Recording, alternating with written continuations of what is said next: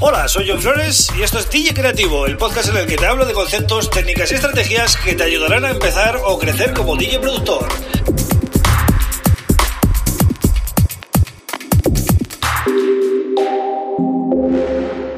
Hola, bienvenido, bienvenida a DJ Creativo. Mi nombre es John Flores y este es el episodio número 23 del podcast. Bueno, hoy quiero hacer un programa cortito, ¿vale? Y te voy a hablar de el sync. ¿Qué es el sync? Eh, pues bueno, es una opción que tenemos en los CDJs y también en el software de DJ, en el que si pulsamos, pues lógicamente el BPM de los dos temas se nos sincroniza, ¿vale? Quitamos de la ecuación el beat matching, ¿vale? Y la sincronización de ritmos.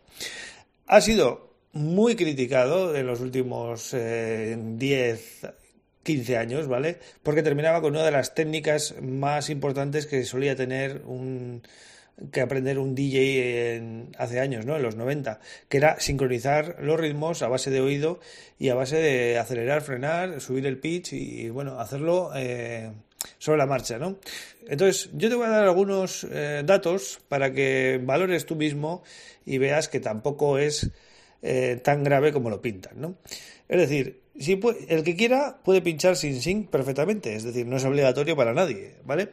Pero eh, vamos a ver algunas situaciones en las que es interesante el sync. Por ejemplo, si tú estás usando un software de DJ, como puede ser Tractor Pro, y desactivas el sync, vas a poder pillar los ritmos a base de oído, pero en el momento que apliques efectos, no van a ir al tempo. Es decir, si tú aplicas un delay, ese delay no va a ir al tempo del BPM, te va a dar problemas eh, de sincronización. En cambio, si aplicas el sync, el efecto va a ir perfecto.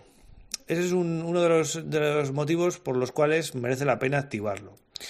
¿Cuándo hay que desactivarlo? Pues lógicamente si estás pinchando con otro compañero y el otro compañero está pinchando en una velocidad, pues para tú ponerte a esa velocidad sin necesidad de mirarle el BPM que tiene él y, y hacerle, digamos, ponerlo tú a la misma velocidad, pues vale, podrías quitar el sync en ese momento, pillar tú el BPM a base de oído una vez que ya lo tengas y tú sigas la sesión, pues ya puedes activar el sync cuando te apetezca porque ya estás tú al, al, mando ¿no? de la sesión.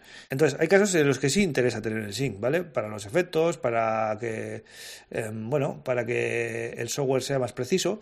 Y si al mismo tiempo que pinchamos lanzamos loops. Por ejemplo, estamos en, Tractor, en, el Remix Deck, ¿no? Y tenemos cuatro slots con loops. Pues vamos lanzando loops. Imaginaros que tendríamos que sincronizar cada loop que lanzamos, ¿no? Pues al final perdería un poco la gracia. Lo, bueno es que todo se sincroniza, eh, bastante tienes con lanzarlo a tiempo como para encima sincronizarlo, ¿no?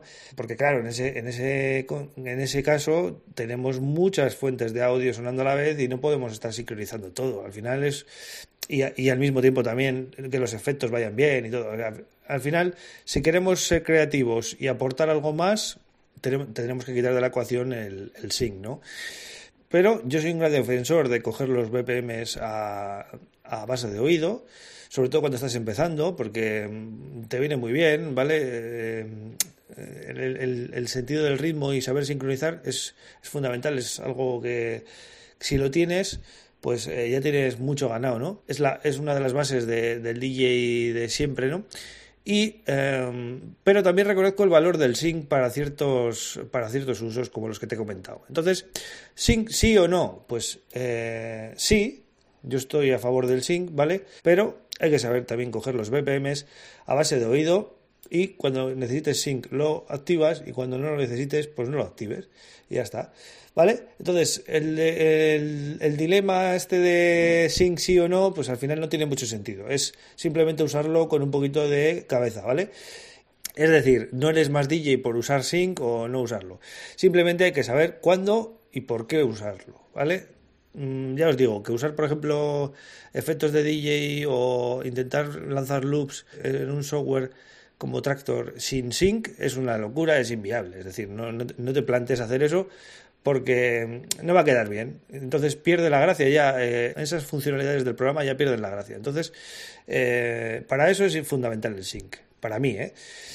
Pero sí que es verdad que hay que saber pinchar sin sync, tanto en platos como en CDJs, como en software de DJ, hay que saber pinchar sin sync. Lo que no vale es, por ejemplo, si tú tienes que, ir a pinchar a un sitio, ¿no? Y ya hay alguien pinchando, un compañero, lo que no vale es bajar la música del compañero y empezar tú con tu sync como si no hubiera pasado nada. Eso, la verdad que queda cutre y hay que evitarlo, ¿vale?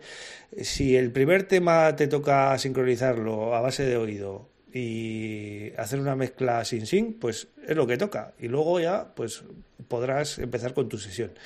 A no ser que metas una intro o cosas así y, bueno, la situación lo permita. Pero eh, eso se hace ya a ciertos niveles, ¿vale? No, hay que saber desenvolverse en todo tipo de situaciones. Entonces, bueno, este es el tema que quería comentar hoy, el uso del sync, cuándo sí, cuándo no y por qué es útil, ¿vale? Eh, para que sepas también un poquito por dónde van los tiros cuando se comenten estas cosas. Así que hasta aquí el programa de hoy. Mañana vuelvo con otro tema súper interesante, como siempre. Ya sabes que me tienes en johnflores.pro. Tienes un montón de episodios y también cuatro vídeos eh, que he subido a YouTube. Así que bueno, poco a poco va, va creciendo el contenido, así que espero que te esté gustando. Nada más, gracias por estar ahí. Mañana vuelvo. Un abrazo.